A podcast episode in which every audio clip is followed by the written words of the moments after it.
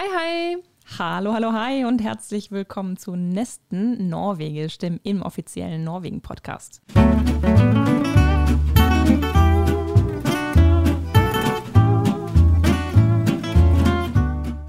Wir sind Viktoria und Laura, zwei gute Freundinnen, die gemeinsam haben, dass sie als gebürtige Deutsche hier in Norwegen leben und eigentlich Lust haben, ein paar unserer Eindrücke und Erlebnisse mit äh, euch zu teilen. Also ganz persönlich und ungefiltert. Genau, es hat ja irgendwie so angefangen als Audionachrichten bei diversen Messenger, angefangen bei WhatsApp, mittlerweile bei Signal, keine Werbung, aber ja. Und irgendwie haben wir dann so gedacht, Mensch, das müssen wir doch mit der Welt teilen. Und deshalb ist dieser Podcast entstanden. Richtig. Und wieso heißen wir, wie wir heißen? Was ist ein Nest Norwegisch, Story? Ja, da haben wir eine schöne Kombination aus Norwegisch und Deutsch hier gewählt. Nesten könnte man ja meinen, hat was mit Nesting zu tun, aber es heißt auf Norwegisch einfach nur fast. Das heißt, es heißt fast Norwegisch. Und ja, wir sind ja so ein bisschen fast Norwegisch. Wir sind zwar Deutsche und werden es auch immer bleiben, aber wenn man hier ein paar Jahre lebt, und das sind bei uns ja schon ein paar Jährchen, dann wird man doch irgendwie doch zu Norwegerinnen irgendwie fühlen wir, wir hängen doch immer noch ein bisschen zwischen den Stühlen und äh, eigentlich darum und um vieles mehr handelt ja auch dieser Podcast, dass wir diese zwei Brillen und Perspektiven kombinieren. Das macht es ein bisschen interessanter und spannender. Genau, und wir wollen auch gar nicht jetzt so wissenschaftlich total soziologisch hier rangehen. Das sind äh, Themen, die können aus der Politik kommen, die können aus äh, der Freizeit kommen, aus unserem privaten Leben, aber es ist eben unsere eigene persönliche Sicht darauf und Anekdoten und wer weiß, ob wir politisch immer so korrekt sein werden. Kleiner Disclaimer hier. aber es ist eher ein, wie sagt man das so schön, ein Talk-Podcast und kein äh, wir haben keinen Anspruch auf äh, absolute Korrektheit. Das ist kein wissenschaftlicher Podcast. Genau. Und das macht vielleicht auch Sinn, wenn wir uns, äh, macht Sinn in dem Zusammenhang mit wem wir eigentlich, wer wir eigentlich sind. Äh, vielleicht stellen wir uns mal kurz vor, dann versteht ihr auch, was, was für einen Hintergrund wir mitbringen und wer wir eigentlich, äh, wer wir eigentlich sind.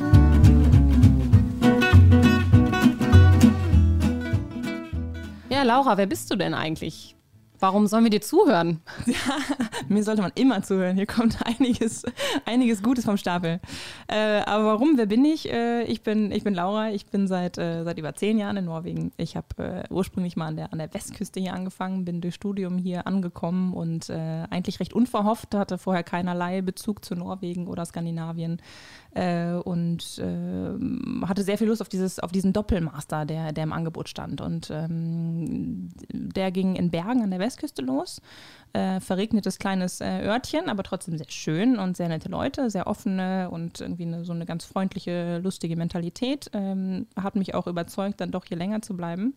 Bin dann aber für den Job Richtung Oslo äh, abgedüst, äh, wurde dann meiner Meinung nach versucht, rausgeekelt zu werden, weil man mich in den tiefsten Norden geschickt hat, nach, nach äh, Tromsø und Bude, äh, wo es dann doch im Winter eher kalt und dunkel ist. Ja, das Klischee stimmt. Hier ist es dunkel und das den ganzen Tag.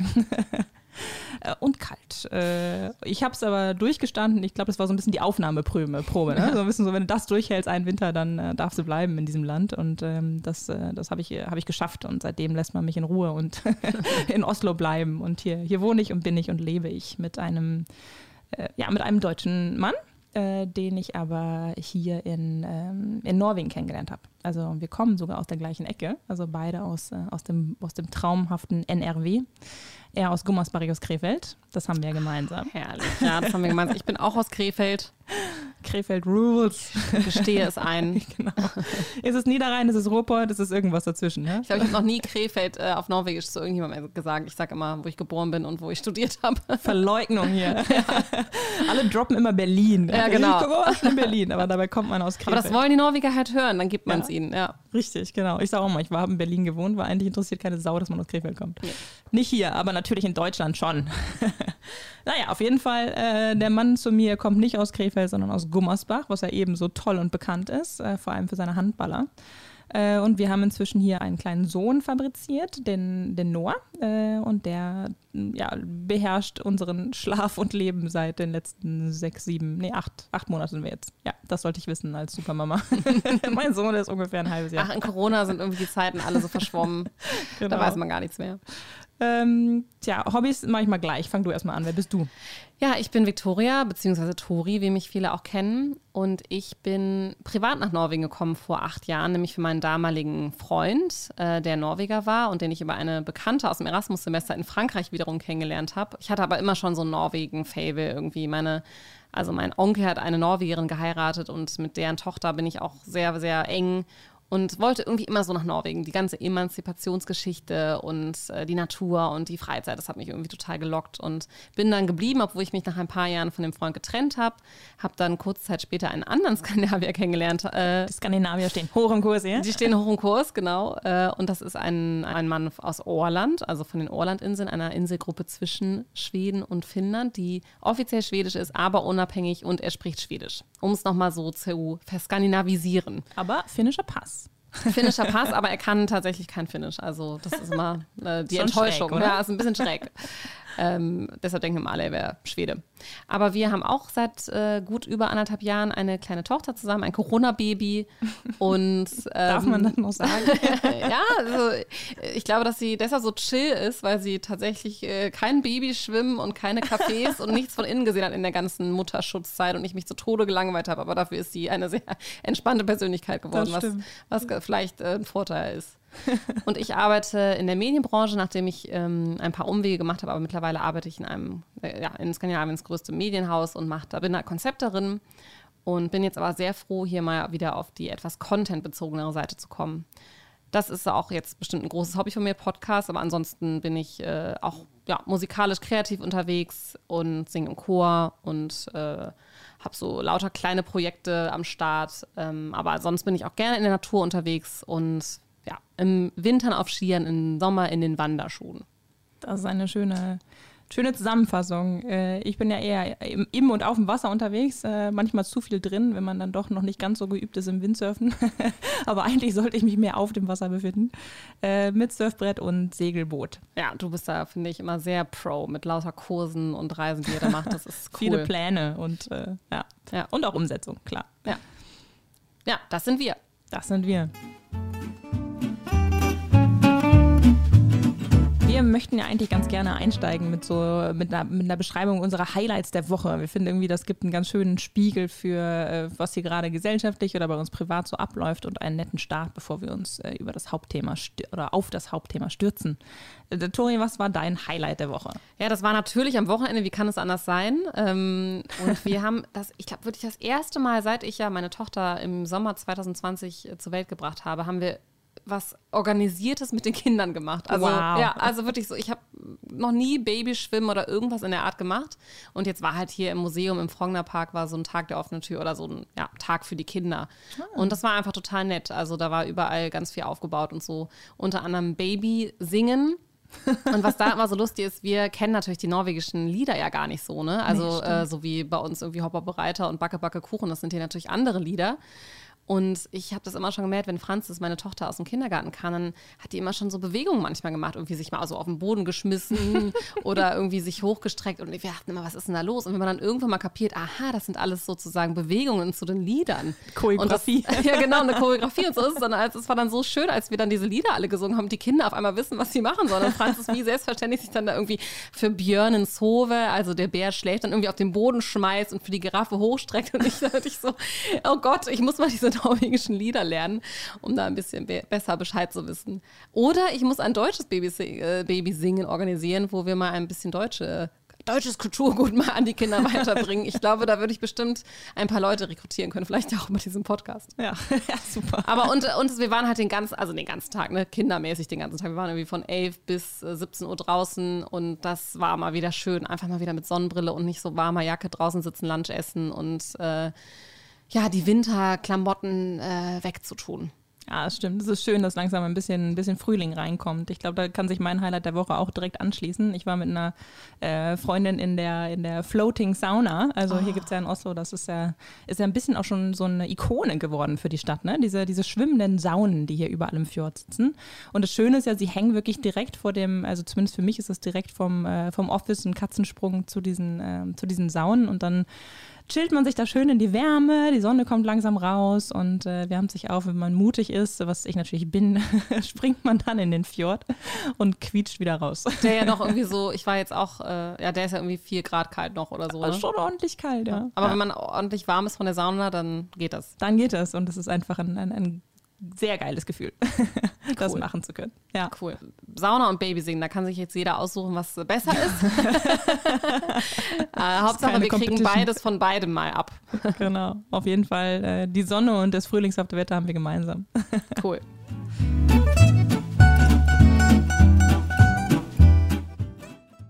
Für heute haben wir eigentlich ein sehr schönes Einsteigerthema ausgewählt. Und zwar haben wir uns gedacht, ähm, also für uns und auch für euch, die zuhören, ist es ja irgendwie nett, man, man fängt mal an mit einem, was ist eigentlich äh, so ein bisschen typisch für Norwegen. Norwegen, ich nenne es ja immer gerne 101, so wie, wie, der, wie der Einsteigerkurs an der Uni. Ähm, was sollte man wissen so ein bisschen über die Kultur? Wie sind die Norweger zusammengebaut und ähm, wie empfinden wir zumindest, was empfinden wir als so typisch norwegisch in manchen Bereichen? Ne? Und äh, da haben wir uns, äh, um das Ganze so ein bisschen nett zu machen, drei Unterthemen rausgesucht, dass wir nicht einfach nur so vor uns hinquatschen.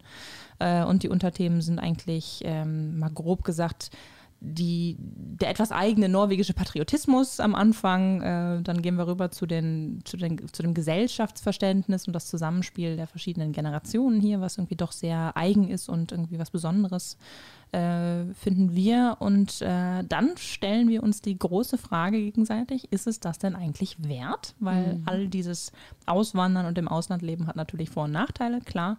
Äh, darüber wollen wir noch ein bisschen reflektieren zusammen. Genau.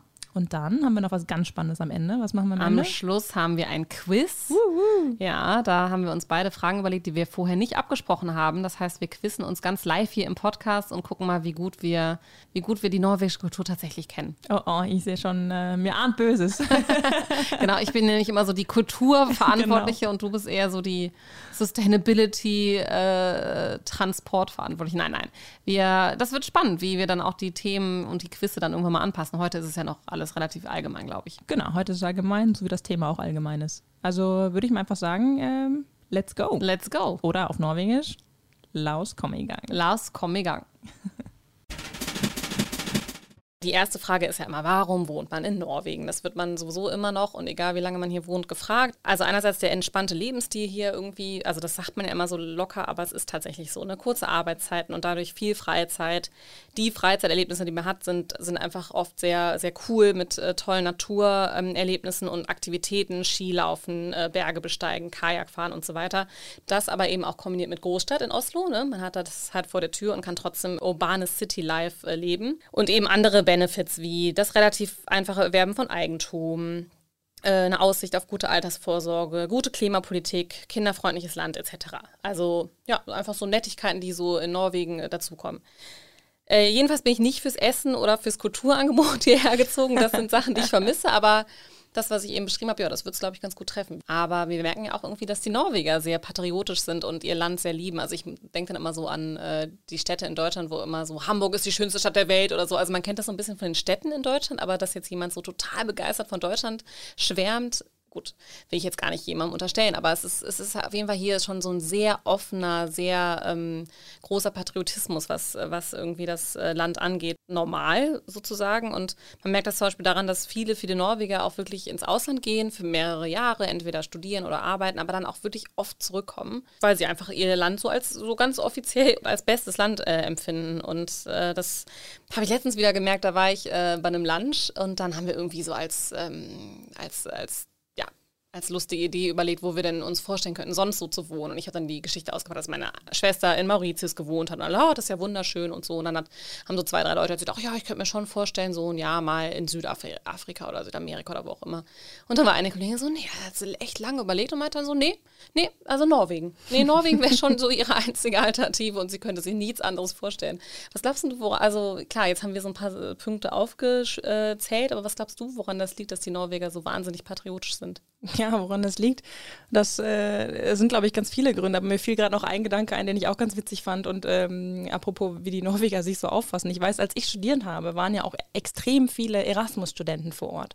Und dann äh, wurde bei irgendeiner Veranstaltung, äh, wo wir alle willkommen geheißen wurden, auch erwähnt, dass Erasmus ja für die Norweger eigentlich so das, äh, das Wikingertum des 21. Jahrhunderts ist. Ja? Wenn man in den Wikingerzeiten sich auf die Schiffe geschwungen hat, rausgefahren ist, man hat die Frauen importiert, damit man hier genug Bevölkerungswachstums und eine variierte äh, Genpool entsteht. Ähm, Im 21. Jahrhundert schickt man die hübschen, netten, sportlichen Norweger raus. Sie verlieben sich und bringen alle einen Partner zurück.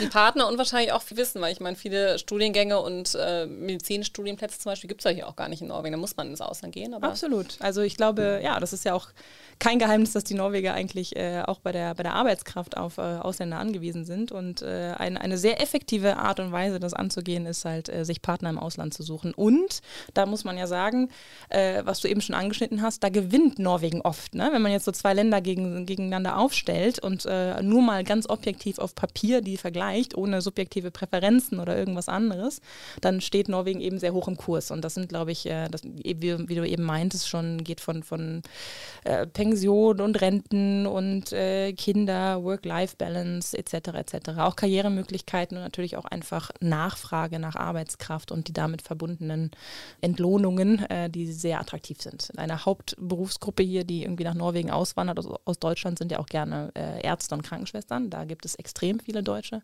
ja. aber sicher auch in anderen Gruppen. Aber warum die Norweger selbst zurückkommen, also ja, wie gesagt, ich glaube, das setzt sich aus vielen Faktoren zusammen. Aber was man halt spürt, finde ich auch im Dialog mit den Norwegern, ist, dass sie sich viel zugehöriger fühlen zu der Gesellschaft, eben äh, generell im Norwegen sein, aber eben auch äh, auf Stadtebene und ähm, sich auch als Teil des Ganzen definieren und ihren Beitrag zum Ganzen nicht als irrelevant ansehen. Also man ist ja nicht anonym. Ne? Die Familien kennen einander, man selbst ist hier in den Kindergarten gegangen, Schule, der Name ist, ist, äh, ist Leuten bekannt und man hat man hat beides auf der positiven Seite viel Zugehörigkeit und äh, irgendwie auch so eine Aufgabe sozial, übernimmt die auch gerne. Und auf der negativen Seite vielleicht auch absolut keine Anonymität. Also es ist extrem wichtig, sein Gesicht nicht zu verlieren und sich auch einfach nicht daneben zu benehmen ne? mhm. und, äh, und so dem, den Erwartungen der Gesellschaft auch zu entsprechen. Und das baut ja auch, ähm, wie gesagt, wenn man es negativ deuten möchte, einen gewissen Druck auf, mhm. dass man dem ähm, dem entspricht. Ich weiß nicht, hast du viele Freunde, die irgendwie nach einer Zeit äh, sich wieder so Richtung ihrer Familien orientieren und zurückziehen? Oder in Deutschland so? oder in Norwegen jetzt? Norwegen. Ähm, ja, hm, gar nicht so. Also ja, pff, Freunde würde ich jetzt gar nicht so sagen. Ich kenne schon noch, momentan noch so die urbanen Osloer. Das kann sich aber in fünf Jahren, glaube ich, nochmal ändern. Aber so gerade so aus so ein bisschen anderen Milieus, wie jetzt zum Beispiel Chor, wo bei uns auch so ein bisschen nettere Mädchen sind, die irgendwie oft dann manchmal so auch so aus dem norwegischen Bible Belt kommen oder so, die dann echt mit Anfang 20 heiraten und Kinder bekommen. Mhm. Sind, also da wäre es gar keine Frage. Die kommen auf jeden Fall zurück. Für die ist sozusagen Oslo das Erasmus-Semester. Ne? Und dann, mhm. das ist ja auch das Witzige, du hast es jetzt gerade schon angesprochen mit den Städten. Also die Leute ziehen ja nicht nur zurück nach Norwegen, sondern sie ziehen ja dann zurück in ihre Heimatorte, mhm. in ihre Dörfer, in ihre teilweise Höfe. Also wirklich, äh, und Norwegen ist ja schon sehr ländlich. Also es gibt äh, diese ja. paar Städte, diese Handvoll von Städte, wie du, also Bergen, Oslo, Trondheim, Stavanger, Christiansand und das war es dann schon fast. Alles andere ist, ist sehr ländlich und äh, da ist der, ähm, die Zugehörigkeit eben doch sehr groß und man will gerne wieder zur Familie zurückziehen und äh, das kommt dann auch oft zuerst. Danach kommt dann eventuell erst der Job, weil irgendwas findet man dann schon. Und dass man da zurück zu seiner Familie zieht, ist irgendwie unheimlich wichtig. Da kenne ich schon einige so aus, äh, aus dem weiteren Bekanntenkreis. Ja, ja, eben, es ist sehr ländlich, aber ich finde halt auch, die, die Städte sind auch ländlich. Also ich weiß noch, als ich dann nach Bergen kam, was, ich kam aus Paris, Paris, die Millionenstadt, und dann kommt man nach, nach Bergen in, in die zweitgrößte Stadt Norwegens, die ja auch so angepriesen wird und die hat halt, ich will jetzt keinem Bergenz auf die Füße treten, aber vielleicht 250.000 Einwohner oder so. Und ich weiß noch, den ersten Tag in der Bib, alle ließen ihre Computer stehen, gingen mal schön zur Lunchpause, lassen ihre Portemonnaies, Computer, Wertsachen einfach frei herumstehen und vertrauen darauf, dass es schon keiner wegnimmt. Weil, wie gesagt, man kann ja eh nicht, man sollte sich äh, konform verhalten und, äh, und, und da Diebstähle an Unis äh, zu begehen, ist einfach für einen Norweger in ihrem etwas naiven Art dann manchmal doch auch unvorstellbar. Aber es hat mich schockiert am ersten Tag, als ich da war. Ja, das stimmt. Das ist, ist einfach dieses Vertrauen. Ne? Ja. Also die Tür offen. Also man sieht ja auch hier, es gibt ja witzigerweise, also allein das Schloss an der Haustür oder an der Wohnungstür ist ja nicht vorhanden. In Deutschland ist ja so, wenn die Tür zufällt, dann ist sie zu. Dann kommst mhm. du nicht, dann sperrst du dich aus ohne Schlüssel. Hier in Norwegen kannst du immer reingehen. Also es sei denn, du schließt von innen ab. Aber so, ich würde jetzt mal sagen, die meisten der Wohnung stehen eigentlich die größte Zeit des Tages offen. Also sind sozusagen ähm, ja, frei zugänglich. Das ist eigentlich ganz, äh, eine ganz witzige Metapher für die Gesellschaft. Ich bin auch schon mal fall, falsch reingelaufen, in der falschen Etage und stand bei meinem Nachbarn war unten drin und der guckte mich auch etwas groß an und fragte mich, haben, haben wir uns verabredet? so, nee. Ich bin auch jemand, der gerne mal den Schlüssel vergisst. Äh, von daher bin ich ganz froh, dass man sich nicht äh, automatisch aussperrt.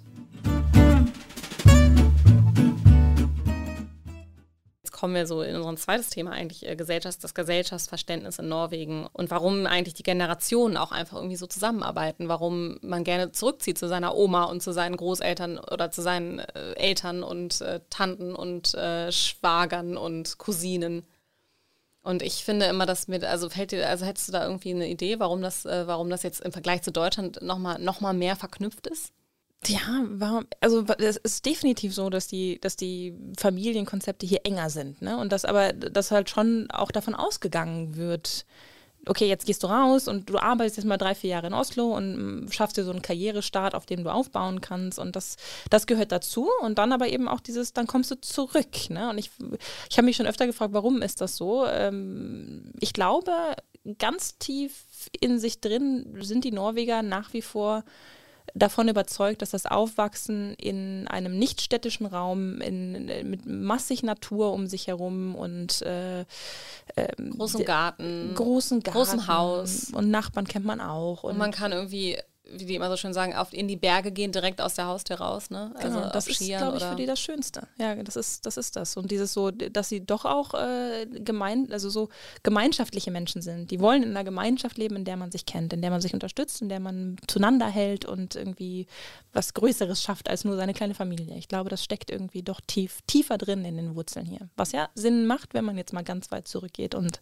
äh, sich die, die Herkunft ähm, der Norweger anschaut, die ja lange durch diese Berge getrennte äh, Verhältnisse im Land irgendwie in, in kleineren Gemeinschaften äh, klarkommen musste. Ja. Spiegelt sich an allem wieder, in der Sprache. Also da, ja, da gibt es viele Themen, die wir nochmal irgendwann bequatschen könnten. Aber das ist meine, meine Theorie, mhm. dass man das immer noch als am schönsten und äh, wertvollsten empfindet und das weitergeben möchte, weil man es ja eben selber auch so erlebt hat. Und ich meine, es ist ja dann auch, in Deutschland ist es ja auch oft so, dass du in eine gewisse Stadt ziehst wegen eines Jobs. Ne? In Köln ist mhm. die Medienbranche größer, in Frankfurt ist die Bankbranche größer und so weiter, in Berlin vielleicht das Start-up-Milieu. Ähm, Aber das ist hier in Norwegen halt, also klar, es gibt Oslo, da sind, sitzen natürlich die meisten Arbeitsplätze.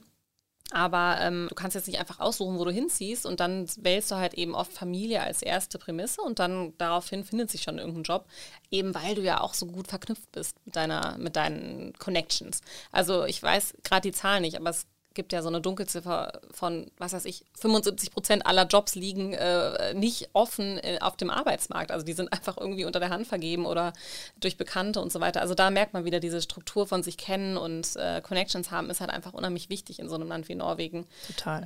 Äh, ja. Und ich finde auch, wenn man jetzt ja, wir sind ja beide jetzt schon lange hier, äh, wenn, man, wenn man sich einmal so eingelesen hat in die großen Namen Norwegens, dann sind die auch überall. Also ja. dann tauchen die wirklich überall auf. Also es sind dann so die drei, vier Nasen, die dann äh, die Medienbranche beherrschen, die sind dann auch in jedem Forum. Die fünf, die irgendwie die Mobilitätsbranche äh, prägen, die treffe ich auch immer wieder. Ja. Das ist einfach ein kleineres Milieu, was ja auch dann ein bisschen durchlässiger ist für so ähm, Leute wie uns vielleicht, die sich versuchen, in einem gewissen Bereich einen Namen zu machen, das glaube ich, also ich glaube, in Deutschland wäre ich jetzt nicht so schnell ähm, so spezialisiert geworden, wie ich das hier bin. Da ist die Konkurrenz einfach größer. Ist ja klar, bei 5 Millionen versus äh, 82 äh, Millionen ist das einfach ein, ein Zahlenspiel, ne, was da ja. äh, hier nicht aufgeht. Und es ist halt eben einerseits so diese Anzahl, es sind weniger Leute, klar, dadurch macht es äh, die ganze Orga drumherum ist halt einfacher und mir fällt aber auch so Sachen, mir fallen aber auch oft auf, dass zum Beispiel soziale Medien hier total verknüpfen. Also hier sind ja wirklich alle gefühlt bei Instagram, Snapchat, äh, Facebook, jetzt mittlerweile TikTok. Das ist überhaupt keine Generationenfrage. Also hier sind wirklich Eltern, Großeltern, äh, bis, bis ins hohe Alter machst du diese Trends hier mit, weil du dadurch äh, mit deinen mhm ja, Verwandten oder genau Nachkömmlingen sozusagen verknüpft bist. Und das fand ich total erfrischend, als ich hier hingezogen bin. Das ist, äh, weil ich immer das Gefühl habe, in Deutschland gibt es immer so diese Grenzen, wenn du irgendwie, weiß ich jetzt nicht mehr, was das Alter ist, aber 50 plus, nee, da, bist, da gehst du nicht zu Facebook, da gehst du nicht zu Instagram. Mhm. Äh, und das ist hier halt überhaupt gar kein Stigma. Also man, im Gegenteil, man will eigentlich eher äh, dazugehören und bleibt da halt auch dann up to date, also mit Fotos und Nachrichten und Videos und so weiter. Mhm. Und das finde ich eine total schöne Art und Weise, auch jung zu bleiben. Also man sieht, man sieht immer diese alten Leute gar nicht. Also das sind, mhm. das sind irgendwie junge junge, frische, alte Leute, die im, äh, im schicken Sportoutfit und mit einem Handy in der Hand und so ihren Kaffee Latte schlürfen. Äh, also ich glaube, dass die, dass die Generationen hier schon enger zusammen sind durch dieses Zugehörigkeitsgefühl und durch dieses, ähm, diese Alterslosigkeit schon fast. Ja, und dadurch bleibst du auch, äh, ich glaube, dadurch bleibst du auch ein bisschen jünger, dadurch, dass du immer an, angebunden und eingebunden bist an deine Familie, an die nächste Generation. Also jetzt generalisieren wir natürlich auch extrem. Es ist jetzt nicht jedes äh, ältere Paar, was irgendwie Kinder hat oder wollte oder sonst irgendwas. Aber äh, die breitere Masse, würde ich sagen, für die trifft das schon zu. Und ähm, dadurch hält man sich natürlich auch jung, ne? Dadurch, dass man ähm, halt ein Teil des Ganzen ist. Und es geht ja auch, es geht auch in die andere Richtung. Also meine Nachbarin hat ja gerade ihre, ihre Eltern aus Nordnorwegen äh, nach Oslo, ich will nicht sagen gezwungen, aber hm. überzeugt. Sie bekam jetzt importiert. Kind, importiert. äh, hat, die, hat eine Wohnung gefunden und freigemacht für die und ähm, da sind jetzt die Eltern eingezogen für die Kleinkinderphase, weil es eben dazu gehört, dass einer, also zumindest eine Seite der Familie, die Eltern aktiv mit unterstützen. Was mhm. natürlich auch, und da kann man, kann man jetzt diese Gleichberechtigung schon wieder fast diskutieren, äh, dazu führt, dass halt ähm, beide Frauen und Männer hier sehr, sehr schnell wieder in den Job einsteigen und oft eine 100% Stelle haben, egal ob äh, ein Kind, zwei Kind ja. oder eben halt kein drei Kind. Oder drei Kinder. Oder drei oder vier sogar, ja. Der neue Trend. Der neue Trend sind drei, oder? Ja, genau. ja. Ja, das ist, äh, ist ein guter Punkt. Und weil eben auch, glaube ich, so die Mobilität hier noch so ein bisschen anders. Ich habe das Gefühl, in Norwegen, da verkaufst du halt deine Wohnung und kaufst dir eine andere und mhm. ähm, irgendwie hast du dann auch irgendwelche Bekannte noch da. Ne? Auch der Trend, so viele wohnen ja in der Stadt, bis sie, weiß was ich, Anfang 30 sind, dann ziehen sie raus und dann, wenn aber die Kinder aus dem Haus sind, ziehen sie wieder zurück. Genau. Also in die Stadt, weil es dann halt irgendwie wieder spannender ist, äh, das Kulturangebot um die Ecke zu haben. Ja, also, da gibt es ja auch nichts auf dem Land dann. Also, na, nee, übertrieben, ja, aber, aber, fast nichts. Ja, nee, genau, fast nichts, ja. Und das wird ja tatsächlich auch immer schlimmer. Die Landflucht gibt es ja auch in Norwegen.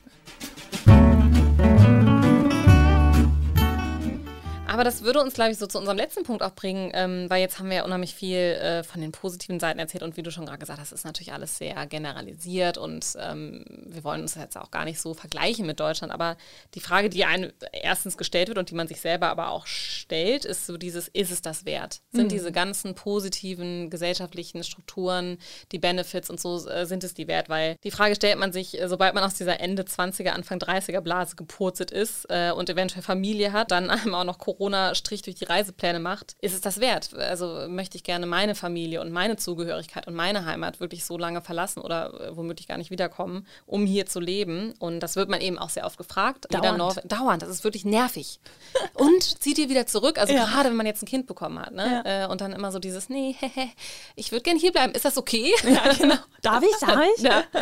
Wir bemühen uns ja schon sehr, so dieses norwegische zu adaptieren und den norwegischen Lebensstil irgendwie mitzumachen. Und äh, egal wie sehr man das auch macht, man wird halt dann doch nie norwegisch. Mhm. Was, glaube ich, in anderen Ländern anders wäre. Ich glaube, jetzt in Amerika zum Beispiel, wenn du da so richtig einen auf American machst und weil eben auch die Gesellschaft so viel diverser ist, da ist es leichter, dann irgendwie so ähm, seinen eigenen Teil da oder ja, ein Teil dieser Gesellschaft zu werden. Und hier ist es dann doch sehr sehr schwierig. Also das liegt eben daran, dass viele Familien in der Nähe haben. Das heißt, viele verbringen dann auch Feiern und Wochenenden mit Familien viele haben eine Hütte im weiteren Familienbesitz, sind dann irgendwie da, viel in den, in den Urlauben und an den Wochenenden. Dann gibt es eben auch ein, natürlich ein engeres kulturelles Verständnis und eine Popkultur von so einem kleinen Land. Also alle in Anführungsstrichen gucken dann irgendwie das gleiche im Fernsehen, äh, hören die gleichen Podcasts, haben ähnliche Hobbys, wissen, wo man einkauft. Das sind alles so Sachen, die man als Expert eben nicht so mal eben aneignet.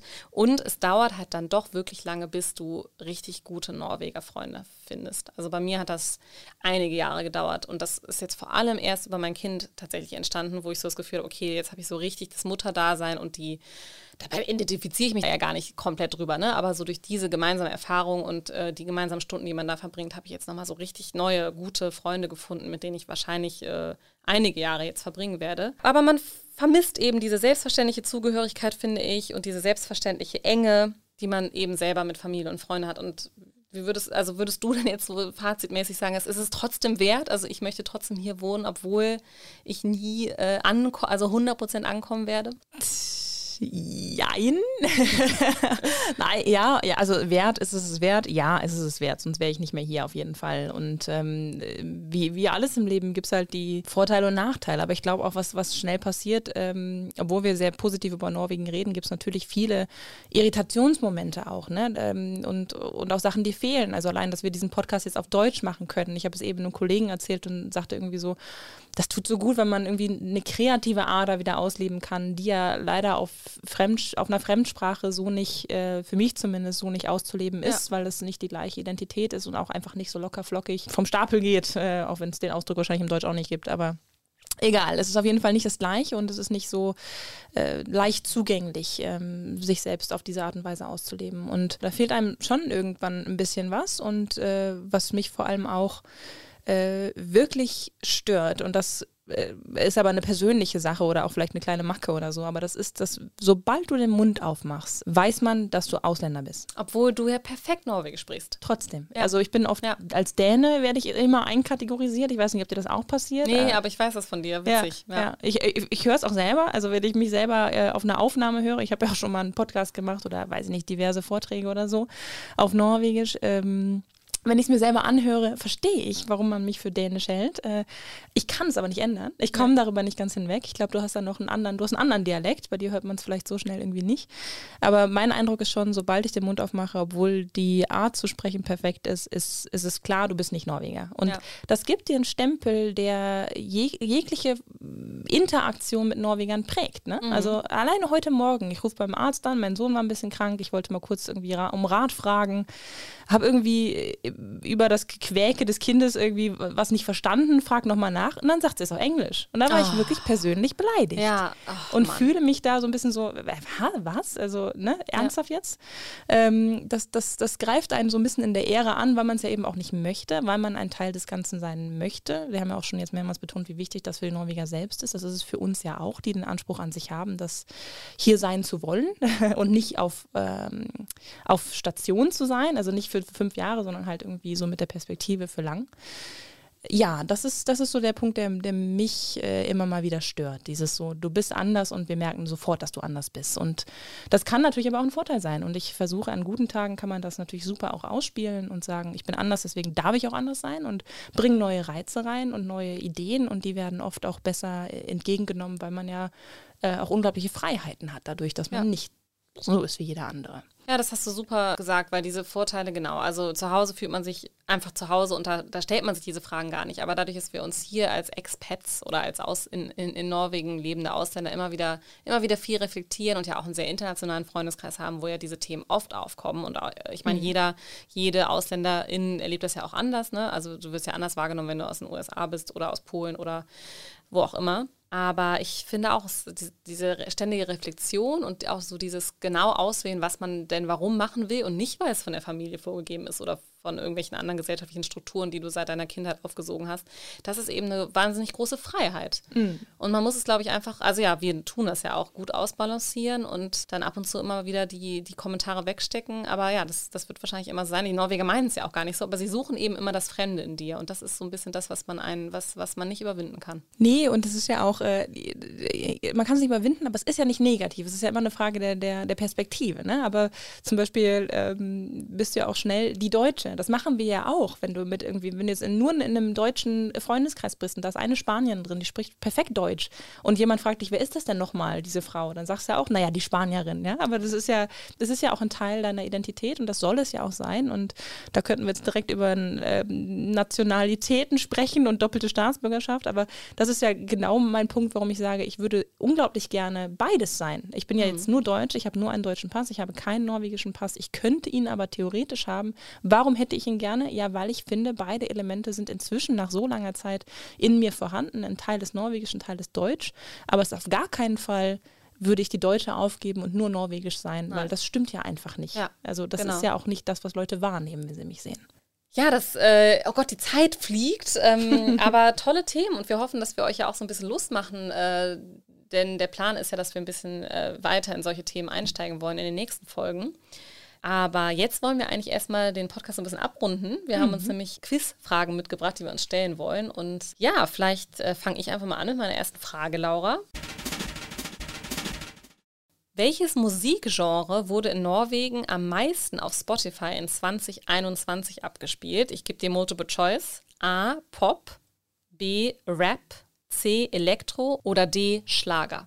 Äh, in 21? Ja.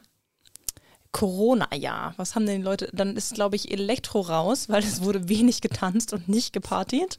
Good point. Äh, ich würde fast vermuten Schlager. Nein, obwohl auch ein Schlagersänger auf Platz 2 war, aber es war tatsächlich Pop mit Justin Bieber. Justin Bieber ist auf Platz 1 in Norwegen, was ich schon sehr lustig finde. Ja. Äh, erstens kann ich dir seit äh, Baby, Baby, Baby, uh, keinen einzigen Justin Bieber-Song mehr sagen, was wahrscheinlich mein Alter verrät. Aber zweitens sind die Norweger eben doch sehr popfreudig. Ja. Und jetzt kriegst du natürlich die andere Frage in Deutschland, weil das ist ja schon auch lustig, das zu vergleichen. Welches Genre glaubst du denn wurde in Deutschland am meisten auf Spotify abgespielt? Und du kriegst wieder das gleiche Mutter Choice, nur anders gedreht. A. Elektro, B. Schlager, C. Pop oder D. Rap. Da würde ich jetzt vermuten, Schlager. Nein, Come on, immer es einer ist muss schön, ne, Schlager einbringen. Es ist tatsächlich Rap und da muss ich dann die Antwort auch kurz nochmal erklären. Also auf der Top Ten Liste der meistgehörten äh, Künstler in Deutschland sind fast ausschließlich männliche Rapper. What? Ja, angeführt von Bones MC, Luciano und äh, Capital Bra. Und lediglich Justin Bieber auf Platz 9 hat ein anderes Genre und es gibt keine einzige Frau auf der deutschen Top 10 Liste. In Norwegen gibt es immerhin ähm, Olivia Rodrigo und Billie Eilish, die es auf die Top 10 Liste geschafft haben. Das heißt, mir ist ja die, die norwegische Top 10 Liste ein bisschen sympathischer. Ein kleines bisschen, aber es erklärt vielleicht auch, dass Schlager doch nicht so hoch im Kurs ist, weil es ist Spotify und in Deutschland. Ja, genau. Immerhin eher 60 plus. Genau, da ist das Spotify wieder nicht genutzt. Geht es äh, geht's um CDs oder was auch immer. Wahrscheinlich. Aber wie gesagt, ein, also wenn man Ticks als Schlager kategorisieren würde, hier in Norwegen, ist, glaube ich, Norwegen auf Platz 2 gewesen. Also so die, das Genre norwegische Musik slash, ja, wie, wie man es jetzt nennt, Schlager ist schon hier auch hoch im, Kom- im Kurs. Definitiv. Ich probiere einfach nochmal irgendwann Schlager anzubringen, dann wird es richtig sein. Soll ich eine Frage machen oder hast du noch eine? Äh, nö, mach gerne Ja. du und dann mache ich wieder meine. Okay. Ähm, meine Frage ist, welcher norwegische Weihnachtsbaum wurde 2021 Opfer einer heimtückischen Mobbing-Attacke auf Twitter? Das weiß ich. Ja. Und zwar in London. Ich, warte, wie heißt der Square? Also, also Norwegen schenkt ja jedes Jahr einen großen Tannenbaum äh, an das englische Volk und dieses Jahr war, war halt die Hälfte dieses Tannenbaums so total abgegrast und das wurde irgendwie total gemockt, ne? wurde total gemobbt auf Twitter und es hat sogar in, ich habe es dann kurz mal gegoogelt und sogar gesehen, in Deutschland hat es auch äh, Mediendeckung erhalten. Wie erbärmlich. Und wie haben sie ihn beschrieben? Ich glaube, sie haben gesagt, ein, ähm, äh, ja, ein erbärmlicher und, äh, und, und, und dürftig anämischer Weihnachtsbaum wurde von den Norwegern. Es ist ja nicht Norwegen, sondern Oslo schickt das nach London, äh, steht am Trafalgar Square und das ist ja ein Dankeschön für die Unterstützung im Zweiten Weltkrieg. Genau. Böse Zungen sagten, seit Brexit ist der Baum nicht mehr so schön. Ja, das habe ich auch gehört. Und dann hat sich aber auch irgendein Förster in Norwegen gemeldet und meinte, Mensch, das macht mal halblang, das ist hier immer noch Natur und wir können keine perfekten äh, Bäume äh, züchten und der ist immer noch total schön. Immer noch total schön, auch wenn die Engländer enttäuscht sind. Äh, meine nächste Frage ist, ich bin auf der Suche nach einer oder einem berühmten Norweger, Norwegerin und du kriegst jetzt immer einen Fact und wenn du es weißt, kannst du es sagen und sonst gehen wir einfach immer weiter in den Facts. Die Person ist geschieden und hat vier Kinder, Nicht der König, weiter. lebte eine Weile in Schweden, mittlerweile in England. Mm, Weiter. Die Person ist sehr bekannt in den USA, vor allem in der New Yorker Elite. Oh. Dort, also in den USA, mussten Arbeitgeber ihren Mitarbeitern, Mitarbeiterinnen freie Tage zugestehen, um Zeit mit dem Werk dieser Person zu verbringen. Äh, Eine, eine aktuelle Person oder aus der Geschichte? Ja, eine Nee, aktuelle aktuelle. Person. Nach Veröffentlichung des Werks haben mehrere Familienmitglieder dieser Person mit Verklagen gedroht. Ach Gott, ach Gott. Jetzt bist du hier wieder im, im Klatsch und Tratsch, wo ich überhaupt nicht zu Hause bin. Das bekannteste Werk hat den gleichen Titel wie ein in Deutschland lange verbotenes Buch. Wow. Nee, sag nee, mal. sag dir gar nichts. Es ist Karl-Ove Knausgård mit Mein Kampf. Das ist ja einer der, oder der bekannteste norwegische Sch äh, Schriftsteller, der sein großes Werk Mein Kampf, nämlich, also auf Norwegisch Min Kamp, auf Deutsch haben sie es tatsächlich anders übersetzt, War vielleicht äh, eine ganz gute Wahl. war eine ganz gute Wahl. Ist ein super, also super toller Schriftsteller. Ich äh, habe den sowohl auf Deutsch und dann auch irgendwann auf Norwegisch gelesen. Ist äh, auch eine sehr schillernde Persönlichkeit. Also Scheint ja so, wenn er so viel Unruhe stiftet in den USA. Dann äh, k- konter ich mal mit auch einer Frage aus meinem Bereich. ja, genau. Von Literatur zum Transport ähm, oder Infrastruktur. Äh, Norwegen ist ja, ist ja bekannt für die wunderschönen Berge und äh, alles, was damit einhergeht, ist ja eigentlich äh, traumhaft, außer der Straßenbau. Und dadurch sind die Norweger ja unfreiwillig äh, Experten geworden im Tunnelbau. Und der allerlängste Tunnel, ähm, ich glaube sogar Europas, möchte mich jetzt aber nicht zu weit aus dem Fenster lehnen, verbindet die äh, Großstädte, wir waren ja im ländlichen drin, äh, Lardal und Aurland im Westen. Also zwei wirklich pupskleine, nein, kleine Dörfer. Ich bin ihn natürlich schon gefahren, beziehungsweise Grüße an meine Mutter. Meine Mutter ist ihn schon gefahren Ist und war, meinte noch so einen Kilometer vorher, ach ja, ich fahre ja gar nicht gern durch Tunnel. Und dann sind wir auf einmal in den.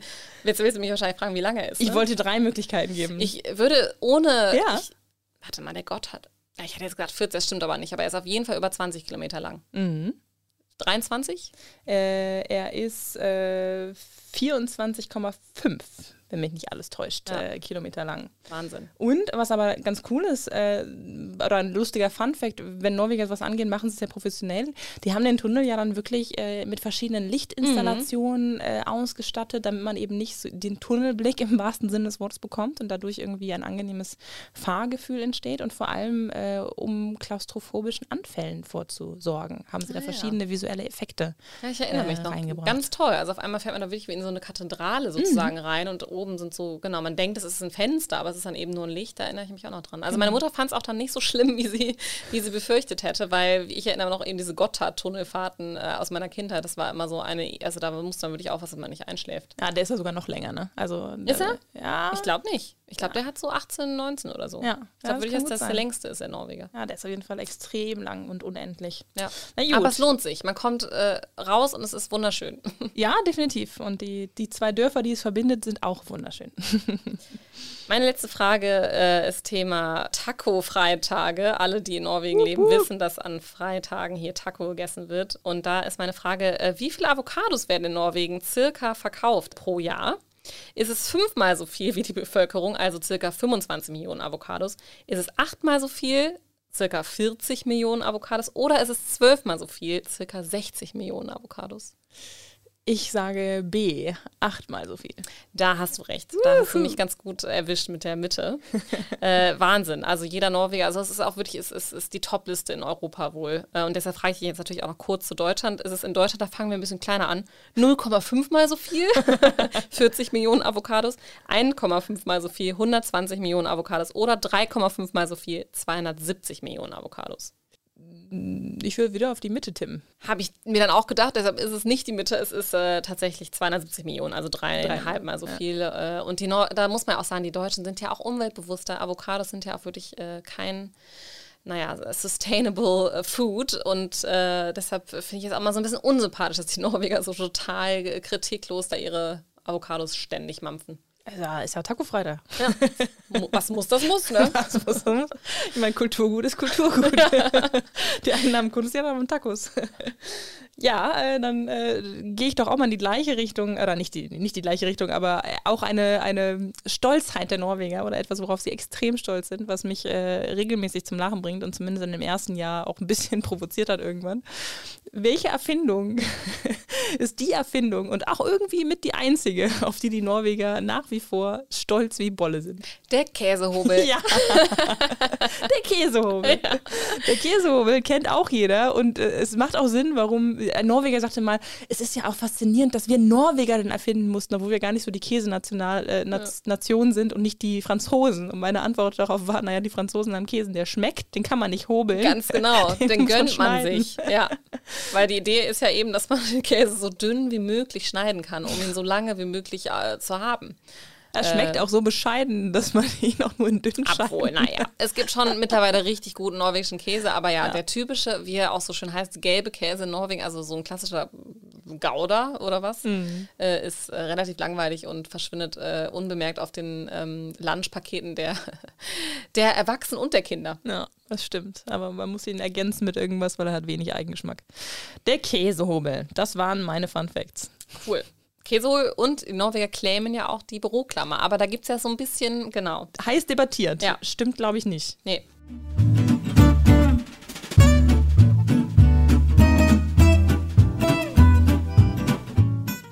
Ja, danke für diese erste Podcast-Folge, Laura. Das hat total Spaß gemacht und Mega. ich hoffe, ihr auch. Ihr, also ich hoffe, ihr hattet auch Spaß, uns zuzuhören.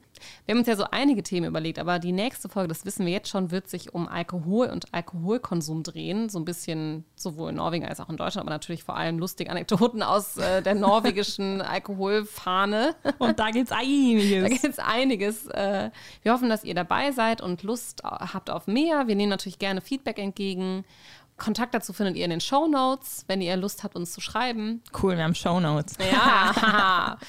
Ähm, und wer weiß, vielleicht wird es irgendwann auch mal Bilder geben oder so, je nachdem, wie groß unser Publikum wird. Wenn wir mehr als 15 haben, gibt es ein Bild. genau. Ich hoffe 15. Ah, von jedem siebeneinhalb, das hoffe genau. ich, schaffen wir. Das schaffen wir auf jeden Fall. Aber ja, in diesem Sinne, Skål. Skål und wir, wir snackes. Wir snackes. Hade. Hi.